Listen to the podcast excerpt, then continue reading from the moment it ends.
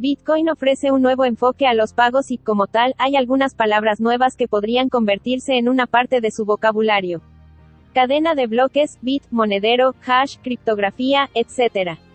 Son algunos de los términos que escucharás en el mundo cripto. Desde que se minó el primer bloque de Bitcoin, en enero 2009, las criptomonedas han ganado mucho terreno en temas de adopción a nivel mundial, incluso llegando a ser adoptadas como moneda legal, en el caso de Bitcoin, en países como El Salvador y África Central.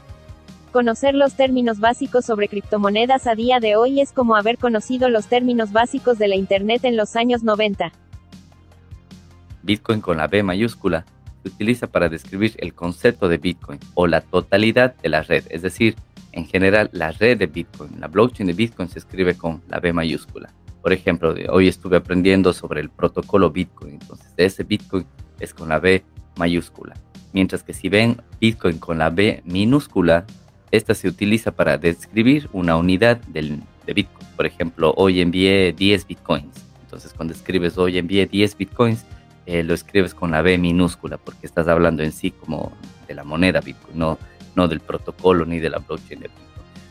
Blockchain y criptos en español, un podcast de Juan Sebastián Landi donde locos, geeks, rebeldes y todos quienes desean aprender sobre blockchain y criptomonedas tienen un espacio para compartir. Amigos, bienvenidos a un episodio más de Blockchain y Criptos en español. Este es el episodio número 45 y hoy es lunes 9 de mayo del 2022. Han pasado exactamente 13 años, 4 meses y 7 días desde que se minó el primer bloque de Bitcoin. precio de Bitcoin actual es, está en 33.500 dólares más o menos. toda la semana anterior ha sido una semana en rojo para todas las criptos. Casi todas están en, negativo. Todo te sale en color rojo en los charts. Así que, bueno, esta es la la, vida de, de, cripto. Así que para los que estamos aquí a, a, largo plazo, eso nos da igual, más bien es una oportunidad para poder entrar y comprar a menos precio. Así que, bueno, no ha habido podcast el último fin de semana, es porque he estado un poco mal de, de mi garganta, no podía, no podía hablar prácticamente, así que ahora ya estoy un poco, me puedo, puedo hablar, entonces sin, sin voz no podía hacer podcast, así que por eso estamos grabando este episodio 45 hoy un día lunes, cuando normalmente pues grabamos los días sábados, fines de semana, así que, pero bueno, no importa, lo interesante es que estamos aquí. Y mm, el, podcast de hoy va a ser un podcast corto, pero que creo que es, es, muy importante porque yo, a mí me gusta enfocar en muchos de los temas que hacemos en el podcast es para gente nueva, para los early adopters, no para los no early adopters, para los, la, gente que recién se va uniendo. Entonces, cuando recién se unen tienen muchísimas dudas, entonces hay que ir explicando desde las cosas más básicas y más sencillas. Entonces, el, el, el tema de hoy va a ser terminología Bitcoin, que bueno, también se aplica no solo a Bitcoin, sino a mucho de, las criptomonedas. Entonces, les voy a, les voy a contar un poco de, terminologías, términos que vas a escuchar cuando recién ingresas a este mundo y muchas veces te quedas ahí sorprendido porque, porque no sabes muy bien de qué significan todos estos términos. Entonces, algunas de las palabras en Bitcoin que puedes escuchar, porque por ejemplo pueden ser qué es una dirección Bitcoin o qué es un bit o en sí qué es Bitcoin o qué es blockchain, la cadena de bloques, qué es un bloque, las siglas de BTC, porque mucha gente también no se, queda pensando qué es Bitcoin, qué es BTC y son las mismas cosas, qué es el tiempo de confirmación en la cadena, qué es criptografía, el double spending que se llama el doble gasto, qué es un hash, a qué se refiere minería, qué es P2P, porque recordemos que en el white paper de Bitcoin te habla de un sistema de pagos P2P de punto a punto, de persona a persona, que es una llave privada, firma, monedero. Así que vamos a empezar con, con este podcast hablándoles de las terminologías o términos básicos que tienes que saber cuando, que bueno, no tienes que saber, que vas a escuchar cuando ingresas a este mundo de criptomonedas. Así que empecemos por, yo creo que es la, la más básica, que se llama la dirección, que es una dirección Bitcoin o una dirección de, de, tu billetera de criptomonedas. Entonces, una dirección Bitcoin es parecida a una dirección física o a un correo electrónico. Yo también hacía una analogía alguna vez contando que es como eh, tu número de cuenta bancaria, que es una, depende del país en el que estés. Acá en Europa, se, en España se llama IBANC y es un número bien largo, como de 12 dígitos al menos creo que es. Entonces, esta es la única información que tienes que dar a alguien para que te envíe un pago en Bitcoin o alguna criptomoneda que tú quieras. Sin embargo, hay una diferencia importante y es que cada dirección solo debería usarse para una sola transacción. Esto viene de aquí, de por qué tiene que usarse para una sola transacción, es por mantener un poco de, privacidad en las transacciones, para que, porque como saben, la, la blockchain de Bitcoin es pública, entonces todas las transacciones quedan grabadas ahí. Y si tú das una misma dirección para recibir muchos pagos, esa dirección vas a ver después la cantidad exacta de, de bitcoins que están ahí. Entonces, también para evitar un poco del coin tracking, que se llama como el seguimiento de, de, las cadenas o de las direcciones que tienen, eh, por ejemplo, los exchanges, todos los exchanges tienen esto de coin tracking, entonces los exchanges pueden llegar a saber que si tú estás usando esa dirección y ya estuviste registrado previamente en el exchange, ya saben que esa dirección pertenece a tal persona y van a ver la cantidad exacta de Bitcoin que hay ahí. Pero si te mantienes de una forma anónima, es decir, para un pago recibes en una dirección, al siguiente pago generas una nueva, pero al final es tu billetera, tú tienes todas esas direcciones, entonces vas a ver tú el saldo total, pero vas a mantener un poco más de privacidad em, aceptando pagos siempre para una nueva dirección. Así que prácticamente eso es una, es una dirección, es un conjunto de números y letras dependiendo de la, de la criptomoneda que estés usando. Por ejemplo, en Bitcoin ya yendo un poco más a fondo de, de, las direcciones en Bitcoin, en Bitcoin, hay dos direcciones, las Segwit y las eh, Segwit, las Segwit nativas y las Segwit normal. Entonces lo comentamos en episodios anteriores. Em, por ejemplo, las nuevas, las Segwit, eh, empiezan con la B y la C, como de Bitcoin, BC1, empiezan así. Y igual funcionan como las, las, direcciones antiguas que empiezan a veces con un número o algo así la cuestión es que, por ejemplo, en las BC1, que la, gran mayoría de billeteras, sea físicas o de aplicaciones para tu móvil, la tienen, es que, bueno, entre muchas ventajas, también te permiten pagar comisiones mucho más pequeñas para enviar eh, pagos Bitcoin a esas direcciones, pero en sí las dos funcionan. Así que básicamente es una dirección, así que la próxima que alguien te pida tu dirección para enviarte Bitcoin, no tienes por qué asustarte, ya sabes cuál es tu dirección. Entras a tu billetera, pones recibir un pago y te va a generar una dirección nueva. La gran mayoría de aplicaciones hacen eso, que, cada vez que das clic en recibir, te genera una nueva dirección. Así que no tienen que preocuparse por estar generando nuevas direcciones. Así que, bueno, otro, otro término que puedes encontrar en, en, el largo de, blockchain y de criptomonedas y todo eso es, es un bit. ¿Qué es un bit? Un bit es una unidad común utilizada para designar una subunidad de Bitcoin. Es decir, un millón de bits es igual a un Bitcoin. Es decir, un millón es uno y seis ceros. Un millón de bits es igual a un Bitcoin. Esta unidad suele ser más conveniente para consejos de, precios, bienes y servicios. Así que eso es un bit, para que se queden en su mente. Ahora, ¿qué es un Bitcoin? Bitcoin, esto es importante, con la B mayúscula. Bitcoin con la B mayúscula se utiliza para describir el concepto de Bitcoin o la totalidad de la red, es decir, en general, la red de Bitcoin, la blockchain de Bitcoin se escribe con la B mayúscula. Por ejemplo, hoy estuve aprendiendo sobre el protocolo Bitcoin, entonces ese Bitcoin es con la B mayúscula.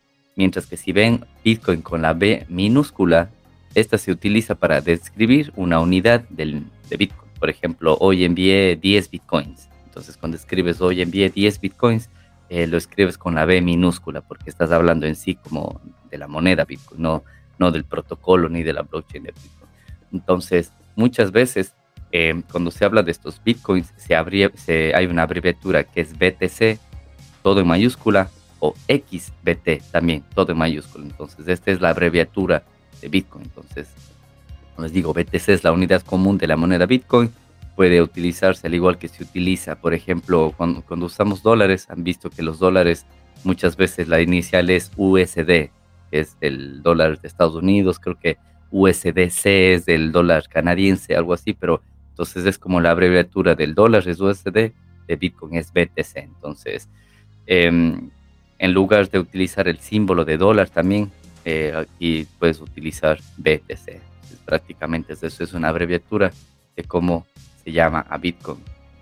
Bueno, otro tema también que, otra palabra, otra terminología que te vas a encontrar en el mundo cripto o de Bitcoin es la cadena de bloques, la famosa blockchain. ¿Qué es la cadena de bloques? Que es un registro público de las transacciones, sea de Bitcoin o de cualquier otra criptomoneda, y está eh, organizada en un orden cronológico, es decir, desde que se realizó primero hasta la última que se va realizando. La cadena de bloques se, se comparte entre todos los usuarios de Bitcoin. Como les comenté, Bitcoin es una blockchain pública. Se utiliza para verificar la estabilidad de las transacciones de Bitcoin y para prevenir el doble gasto. Bueno, el doble gasto, como le explicamos también en episodios anteriores de cómo funcionaba Bitcoin, es evitar que se gasten las monedas dos veces. Eso es, eso es lo que soluciona Bitcoin. Eso es del por qué ya no necesitamos intermediarios en el medio como, como bancos, porque antes necesitábamos de ellos para verificar que no se esté gastando dos veces el mismo dinero. Y eso es lo que Bitcoin nos ayuda a hacer. Entonces ya sabes, cuando te digan qué es la blockchain, no te asustes, sabes que la blockchain significa cadena de bloques y es simplemente un registro público de las transacciones, en este caso de Bitcoin que les estoy conversando. Y bueno, ¿qué es? ¿Por qué se llama cadena de bloques? Eso quiere decir que hay muchos bloques dentro de esta cadena. Entonces, ¿qué es un bloque? Un bloque es un registro en la cadena de bloques que contiene confirmaciones de transacciones pendientes. En la red de Bitcoin, aproximadamente cada 10 minutos, en promedio más o menos, un nuevo bloque se incluye con las nuevas transacciones y se va esto anexando a la cadena de bloques gracias a través de, la minería. Los mineros se encargan de hacer eso. Así que cuando escuchas blockchain ya sabes que significa cadena de bloques y ya sabes que un bloque tiene transacciones pendientes de confirmar y que se van poniendo ahí todas las transacciones y cada 10 minutos se van verificando. Así que a grandes rasgos eso es. Les, les invito a los que les interese mucho más de este tema y quieran em, tener más, más conocimiento, les invito a que lean el, white paper de, de, Bitcoin, lo pueden encontrar en, internet, y también que revisen los episodios anteriores del podcast donde conversamos razones para Bitcoin o cómo funciona Bitcoin, incluso hablamos de la Lightning Network también, que es una red de pagos mucho más rápida basada en Bitcoin, así que les invito para que revisen los episodios anteriores, tienen 44 episodios para que aprendan muchísimo más en este mismo podcast. Y también hago una pausa aquí, más o menos a la mitad de todos los términos que tengo para contarles para que nos visiten en, en, nuestro canal de YouTube también. Hay muchos de los podcasts que los grabamos con video, entonces tienes una mejor visualización para ver de lo que estamos hablando. Lo ves mucho mejor en, YouTube. También les invito a que nos sigan en, nuestro canal de Telegram, blockchain y criptos en español. Y también cualquier duda, lo que quieran, pueden encontrar en, en Twitter. Me encuentras en mi cuenta de Twitter personal, que es JLandyR. Así que, bueno, continuando vamos con otro término que se llama la, confirmación. ¿Qué es una confirmación? Significa que una transacción ha sido procesada por la red y es poco probable que sea revertida. Las transacciones son confirmadas cuando son incluidas en un bloque y por cada bloque siguiente. Incluso una única confirmación se puede considerar segura para, para transacciones pequeñas, aunque para transacciones más grandes como, no sé, lo, lo más importante que sea a ti, no sé, por ejemplo, como más de un salario básico de donde tú estás, 500 dólares, mil dólares. O sea, para transacciones mucho más grandes es más recomendable que el número de confirmaciones al, que tú estés eh, dispuesto a esperar sea más de una. Es decir, hay muchos exchange o incluso eh, eh, aplicaciones que cuando te recibes Bitcoin o cuando envías, ves que te dice una de una confirmación. Pero para que sea más seguro, a veces te piden que sea tres confirmaciones, hay otros que te piden que sean seis confirmaciones. Entonces, cada confirmación reduce exponencialmente el riesgo de que la transacción sea revertida. Eso también lo explicamos en episodios anteriores que se llama, es un feature de algunas billeteras, una, eh, una, de las opciones que puedes hacer se llama replace by fee, que es como eh, reemplazar eh, pagando una comisión un poco más grande. Es decir, si enviaste 100 dólares pagando una comisión bajísima y todavía sigue esperando confirmaciones, hay billeteras que te permiten a la misma transacción, es decir, no tienes que enviar 100 dólares más en Bitcoin, sino la misma transacción, lo único que haces es eh, volver a pagar una comisión, ahora una comisión un poco más alta. Pero esto te sirve para que los 100 dólares que enviaste lleguen al destinatario o también te puede servir para que esa comisión más alta que estás pagando, ese dinero se regrese a tu billetera. Entonces es importante que, como les digo, tengan al menos tres confirmaciones. Hay otras billeteras que te que te recomiendan que sea seis confirmaciones. Entonces, entre más confirmaciones tiene, es prácticamente imposible revertir esa transacción. Ya necesitaría mucho dinero y mucha energía para, para estar revirtiendo todo eso. Así que con tres o seis confirmaciones está, está bien, está a salvo. Así que ya saben qué es una confirmación. Es em, una transacción que ha sido procesada por la red y es poco probable que sea revertida. Así que bueno, continuamos con otro término y bueno, vamos a hablar con uno de los más escuchados, el, más famoso es criptografía, que por eso se llaman criptomonedas. Entonces, ¿qué es la criptografía? La criptografía es la rama de las matemáticas que nos permite crear pruebas matemáticas que proporcionan altos niveles de seguridad. El comercio en línea, los bancos ya utilizan criptografía. En el caso de Bitcoin, la criptografía se utiliza para hacer imposible que alguien pueda gastar los fondos del monedero de otra persona o que se pueda eh, romper la cadena de bloques o corromper la cadena de bloques. También se utiliza para encriptar un monedero de manera que no se pueda utilizar sin una contraseña.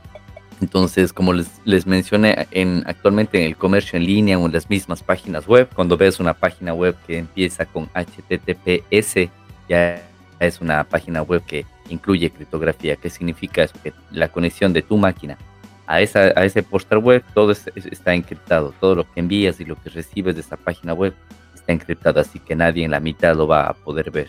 Mientras que si te conectas a un sitio web sin el HTTPS, solo con HTTP, muchos de los navegadores ya te advierten, te dice conexión no segura, porque toda la información que estás mandando tú a ese sitio web y que te mandan de regreso es completamente visible con algunos programas que puedes instalarte en tu computadora y vas viendo todos los datos que se van transmitiendo entre, el, entre la página web. Es decir, hay páginas web donde tienes que poner usuario y contraseña y no hay un HTTPS, tu clave se va como un archivo de texto plano ahí, entonces puedes ver. Entonces la criptografía es prácticamente eso, es brindar, eh, gracias a las matemáticas, niveles de seguridad en, en, por ejemplo, en este caso, en la, en la, en la red de Bitcoin. Y la criptografía también sirve para que em, poner seguridad a las billeteras para evitar que los monederos de otra persona se utilicen, para evitar que se corrompa la, blockchain de Bitcoin y todo eso. Así que la criptografía es, es toda una ciencia aparte, incluso hay masters y todo en, criptografía, así que es un tema súper interesante. Eh, bueno, otro tema famoso en, en, el mundo de Bitcoin y de las criptomonedas es el doble gasto, de lo que hablamos, que eh, Bitcoin es una red segura y justamente por eso, bueno, ¿qué es el doble gasto? Dice, cuando un usuario malintencionado intenta gastar sus Bitcoins en dos destinatarios al mismo tiempo, eso se denomina doble gasto.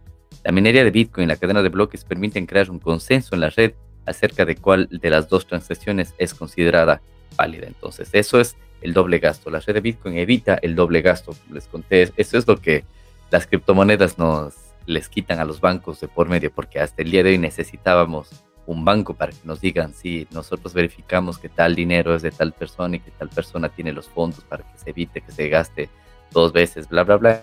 Entonces, la, blockchain de Bitcoin hace eso. Justamente verifica que no exista un doble gasto. Verifica que los Bitcoins de una billetera se vayan a otra es porque existen los fondos en esa billetera. Y bueno, no solo en el caso de, de, los bancos. Aquí viene la descentralización. Eh, para eh, evitar intermediarios de por medio, no sé, notarías y todo ese tipo de cosas con, una blockchain pública como la, que es de Bitcoin. Todos ellos se van a quedar sin trabajo en un futuro no muy lejano. Así que cuando ah, escuchen el doble gasto ya saben qué significa. Es esa verificación que hace la blockchain para evitar que se gaste la misma, bueno, que se gasten tal cantidad de monedas eh, en dos direcciones al mismo tiempo. Así que otro tema también, otro término que van a encontrar mucho en, en el algo de Bitcoin y criptomonedas es el hash, que es el hash de velocidad. La tasa de hash o el hash rate es la unidad de medida de la potencia de procesamiento de la red de Bitcoin. La red de Bitcoin debe hacer intensivas operaciones matemáticas por razones de seguridad. Cuando la red alcanza un hash, un hash rate de 10 terahashes, significa que puede hacer 10 billones de cálculos por segundo. Entonces, por eso es que la red de Bitcoin es una de las más seguras porque la cantidad de hash rate que tiene es gigante y con cada nodo que la gente instala, y puedes instalarte tu propio nodo por alrededor de 100 dólares, 150 dólares, te puedes instalar tu propio nodo de Bitcoin, pero no es para minar, sino es, solo, es solamente un nodo que tendrá una copia, puede tener una copia parcial o una copia completa de la blockchain de Bitcoin y lo, único que va a estar haciendo es validando transacciones, entonces eso le suma eh, potencia de hash a la red de Bitcoin. Así que cuando escuchen el hash rate o el hash de velocidad, ya saben que es la, la potencia o la capacidad de procesamiento de la red de Bitcoin. Entonces, el terahash es, un terahash es un billón de cálculos por segundo. Entonces, eh, cuando escuchen el número de terahashes que tiene la red de Bitcoin, actualmente desconozco, pero esto está siempre eh, subiendo, está siempre incrementando el, hash rate de la red de Bitcoin. Así que por cada terahash que escuchen, es 10 billones de, cálculos, no 10, es un billón de cálculos por segundo. Así que, como les comenté, pueden tener ustedes un nodo validador, incrementan el, el, poder, de terahashes de la red de Bitcoin y también a los nodos mineros. Entonces, cuando escuchen de minería en Bitcoin, ¿qué significa la minería de Bitcoin? La minería en Bitcoin es el proceso de realizar cálculos matemáticos mediante computadoras para confirmar las transacciones en la red de Bitcoin e incrementar la seguridad.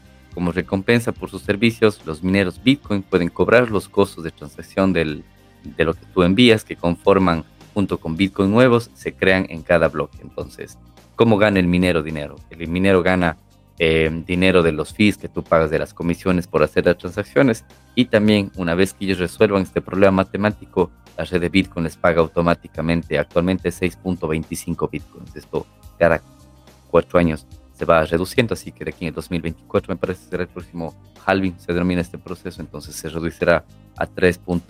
bueno, 12 o 13 bitcoins cada 10 minutos que se mina. Entonces, la minería es un mercado especializado y competitivo en el que los beneficios se reparten de acuerdo a la cantidad de cálculos que se hacen. No todos los usuarios de Bitcoin realizan minería y no es una manera fácil de hacer dinero porque tienes que invertir en equipos, tienes que invertir en energía, pero a final ellos son los que mantienen la red de Bitcoin segura.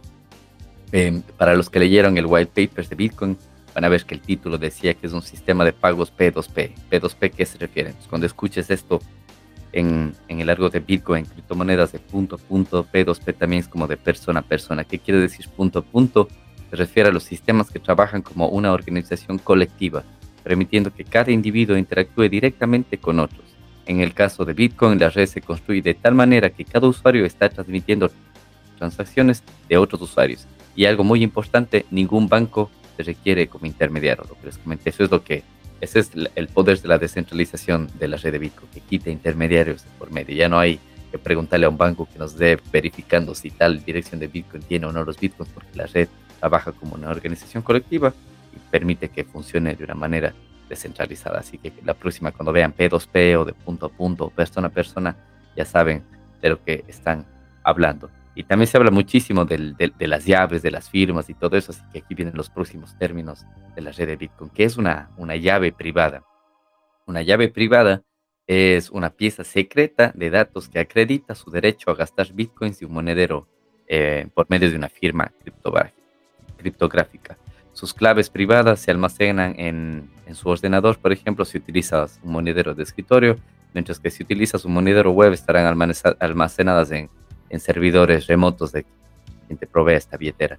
Las claves privadas nunca deben ser compartidas ya que les permite gastar los bitcoins de su monedero correspondiente. Esto es muy importante cuando hablamos en, en, episodios anteriores de que en la red de Bitcoin, en las billeteras, tienes tu llave pública, que es como cuenta bancaria, o sea, puedes darle ese número a cualquier persona, a esa dirección es donde te van a enviar bitcoins, pero también tienes la llave privada, que la llave privada es la que no tienes que compartir con nadie, porque es esta llave la que te permite, eh, para hacerles como una idea, un mapa mental más o menos para que se den la idea, esta llave privada es la que te permite abrir el candado de donde están tus bitcoins, entonces tienes 10 direcciones, todas esas 10 direcciones fueron generadas con una llave privada, entonces la llave privada te permite decir, sí, yo soy el dueño de estos bitcoins y, quiero enviarlos a tal otra dirección. Así que por eso es que nunca tienes que compartirlo. Y si utilizas eh, billeteras online, que no es lo recomendable, y si tienes bajo tu propia responsabilidad de usarlo y ponerles las claves y todo que sean correspondientes, pero si utilizas online, tienes que saber que esa clave privada se almacena en los servidores de quien te esté proveyendo este, este monedero. Si utilizas una aplicación de escritorio, entonces la llave privada también estará en esta aplicación de, de, software. Y si utilizas una hardware wallet, por ejemplo, una Ledger o algunas otras marcas que tienes, la, la, clave privada se queda en el dispositivo, nunca sale de ahí. Por eso es que no están conectadas a internet ni nada, eso son mucho más seguras. Así que ya sabes, la próxima que escuches que es la llave privada, ya sabes que es la pieza secreta, lo que te permite gastar los bitcoins y a través de la clave de la llave privada es que se genera la pública para que todo el mundo te pueda enviar después eh, bitcoins a esta dirección. Y bueno, ¿qué es la firma? Mencionamos también que la, llave privada te permite firmar las transacciones para poder gastar tus bitcoins, pero ¿qué es una firma? Una firma criptográfica es un mecanismo matemático que permite al blockchain demostrar su propiedad. En el caso de Bitcoin, un monedero de Bitcoin y sus claves privadas están vinculadas por algún tipo de, de, algoritmo matemático, de cálculos matemáticos. Cuando su programa de Bitcoin firma una transacción con la clave privada correspondiente, toda la red puede ver que la firma coincide con los Bitcoins que tú gastaste, que enviaste. Sin embargo, no hay forma de que el mundo descubra la, la clave privada para robar tus Bitcoins. La única forma en la que te puedan robar tu clave privada es porque los alojaste en, no sé, en una página web o incluso cuando te abres una billetera muchas veces te dice escribe las 12 palabras clave, esa, esa es tu llave privada. Entonces es recomendable que no tomes un screenshot de eso ni lo guardes en tu teléfono, sino que lo escribas a papel y mano porque nadie debe tener acceso a eso. Que ya saben lo que es una firma. Una firma criptográfica es el mecanismo matemático que permite a alguien demostrar la propiedad de sus bitcoins. Eso es prácticamente una firma criptográfica. Y para finalizar, bueno, yo creo que nos quedan los últimos dos o tres términos. Vamos a ver qué es una wallet o un, bueno, wallet es en, inglés, pero como saben, este podcast se llama Blockchain y Criptos en español, así que yo creo que la forma más correcta de, de traducir wallet sería como que tu billetera o tu, o tu monedero. Entonces, ¿qué es un monedero de criptomonedas o un monedero de, de Bitcoin específicamente? Un monedero de Bitcoin es aproximadamente equivalente a un monedero físico en la red de Bitcoin. El monedero realmente contiene tus claves privadas que te permiten gastar los bitcoins asignados a la clave en la blockchain de Bitcoin. Cada monedero Bitcoin puede mostrarle la cantidad de bitcoins que contiene y le permite pagar una cantidad específica a una persona específica. Bueno, no a una persona, sino a una dirección específica. Em, es diferente a una tarjeta de crédito donde eres cobrado por el comerciante. Entonces, como hablamos, eh, tenemos un episodio que hablamos justamente del tipo de billeteras para, para Bitcoin. Entonces ahí hablamos de las hardware wallets, de las software wallets, de las billeteras frías, billeteras calientes, así que les invito para que busquen ese episodio. Eh, no recuerdo qué número es, pero bueno, tenemos aquí como 45 o 44 episodios en el podcast, así que pueden revisar ese episodio.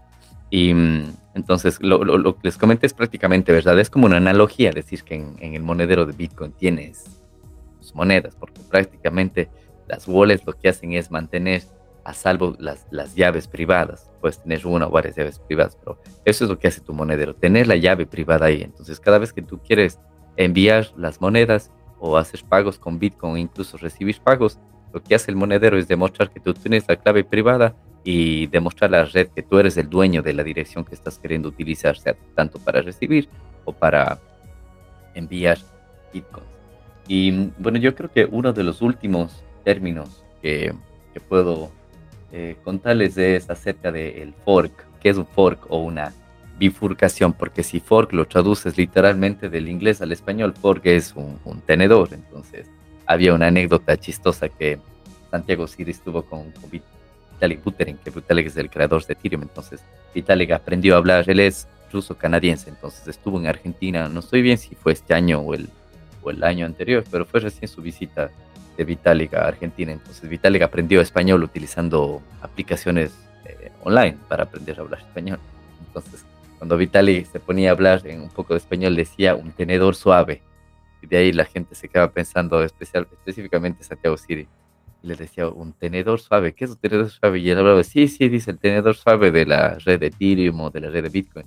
Entonces un fork es una bifurcación, pero si lo, si lo traduces literalmente es tenedor, entonces no tiene sentido. Que decía Vital y bueno, a él le corrigieron que fork es, es una bifurcación. Pero bueno, ¿qué es, ¿qué es una bifurcación? Porque vas a escuchar casi en todas las, bueno, no en todas, en las principales criptomonedas han existido forks, sea en Ethereum o sea en Bitcoin ha existido fork. En fork es una bifurcación y en ingeniería de software una bifurcación de un proyecto ocurre cuando los desarrolladores toman una copia del código fuente original y comienzan un desarrollo independiente, como un desarrollo paralelo del creando una pieza de software distinta y separada. Es decir, el código de Bitcoin es libre, tú puedes descargarte y revisarlo y si quieres te creas una copia de él, le pones el nombre que tú quieras. Entonces un fork es eso, es hacer como eh, una división, como un proyecto paralelo en donde existen los soft fork, como los, las bifurcaciones suaves, existen los hardfork, que son las bifurcaciones duras, por decirlo de alguna forma. Entonces, una bifurcación suave de Bitcoin es como hacer una copia de Bitcoin, eh, proponer un cambio, algo que no afecte a la red y si todo el mundo acepta, se une ese cambio a la red principal y todo sigue funcionando como seguía funcionando antes. Pero un hard fork, un cambio duro, significa haces una copia, cambias el proyecto de una forma en la que ya es un cambio duro, por eso se llama cambio duro, en donde afectaría incluso a los usuarios anteriores y a los que vayan a usar, ya no sería el mismo Bitcoin que están usando y esta, esta cadena nunca se vuelve a unir a la cadena principal de Bitcoin, sino funciona paralelamente como una cadena independiente. Entonces, en el, en el caso de Bitcoin han, han existido, si no estoy mal, tres o cuatro bifurcaciones eh, hard forks o bifurcaciones duras. De ahí nace Bitcoin Cash, que es otro Bitcoin, no es el Bitcoin original, no es la cadena original. De ahí nace también Bitcoin Satoshi Vision, eh, otra también que se llama eCash, y la última, creo que la más nueva, se llama eh, Bitcoin Gold. No estoy seguro cuál es la última de todas las que les mencioné, pero eh, ya les digo, existen cuatro bifurcaciones de Bitcoin. Así que cuando escuches la próxima de un, de un fork o un hard fork o un soft fork, ya sabes que son bifurcaciones. Y para darles un poco de historia de estas bifurcaciones de Bitcoin, em, una de las bifurcaciones se llama Bitcoin Cash, que fue eh, creado en el bloque, bueno, 478.558 de Bitcoin. Y pero cuando ocurrió esto fue en, el, en, en, agosto de 2017. Entonces, como ya les digo, esto fue un hard fork que ya nunca más se unió a la red principal de Bitcoin. En ese día, por cada Bitcoin que tenía una persona, también tenía un Bitcoin en la red de Bitcoin Cash. Es decir, si tú tenías Bitcoins hasta el primero de agosto del 2017, cuando se creó este proyecto, el Bitcoin Cash, ibas a seguir teniendo tu Bitcoin en la red normal, pero también un Bitcoin Cash en esta red paralela. Es decir, si a día de hoy te compras un Bitcoin, ya no vas a tener Bitcoin Cash, ya digo, eso funciona como un proyecto paralelo. De ahí también salió Bitcoin Satoshi, Satoshi Vision. Esto fue en noviembre de 2018. Y de la misma forma, el que tenía un Bitcoin hasta ese entonces seguía teniendo su Bitcoin, pero también iba a tener un Bitcoin Satoshi Vision. En eCash también pasó exactamente lo mismo, en, noviembre de 2020 exactamente lo mismo.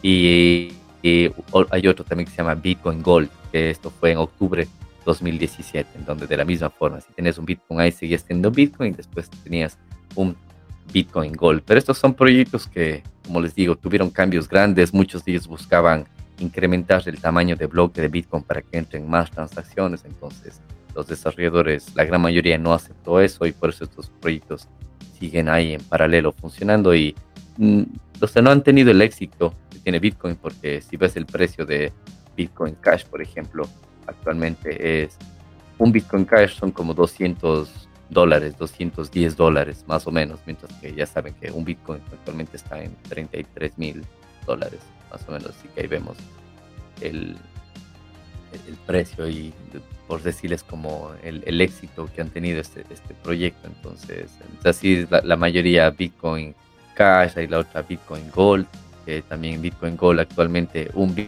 Bitcoin Gold cuesta 21 dólares más o menos. Entonces ven ese éxito relativo casi nulo que han tenido estas otras, eh, estos otros forks de Bitcoin. Así que, bueno, no sé qué, espero que les haya gustado este episodio. Hemos hablado mucho de terminología Bitcoin, desde qué es una dirección, qué es un bit, qué es Bitcoin, qué es la blockchain, bla, bla, bla. Hemos llegado a hablar hasta de billeteras, de llaves privadas, de firmas, de monederos, de criptografía y doble gasto y todo eso. Así que son términos que te vas a encontrar todos los días, no solamente en, la red de Bitcoin, sino en la de todas las criptomonedas te, te lo vas a encontrar. Y así que, bueno, espero que les haya gustado, que hayan aprendido un poco más y a los que les interese, les invito a que vean, a que nos escuchen en episodios anteriores. Tenemos episodios de explicamos igual términos técnicos de Bitcoin, el porqué, el porqué de Bitcoin, billeteras que puedes utilizar y todo eso. Así que les invito a que le escuchen para que aprendan un poco más de eso. Y sin más, nada, les agradezco muchísimo. Les invito a que nos sigan en nuestro canal de, YouTube, Bitcoin, Blockchain y, Criptos en Español, también en nuestro canal de Telegram. Y cualquier duda me pueden encontrar a mí en, en Twitter como arroba J Landiera. Así que esto ha sido el episodio 45, que no hemos podido grabarlo antes porque estaba un poco mal de la garganta, pero bueno, espero les haya servido muchísimo este episodio 45 y nos vemos y nos escuchamos en el próximo episodio de Blockchain y Criptos en español. Si te ha gustado este podcast o si quieres más información al respecto, no olvides suscribirte y seguirnos en nuestro canal de Telegram, Blockchain y Criptos en español, donde publicamos todos los nuevos episodios. El presente podcast no supone asesoramiento financiero de ningún tipo, sino simplemente la opinión de sus participantes. Antes de invertir en criptomonedas, realiza tu propia investigación.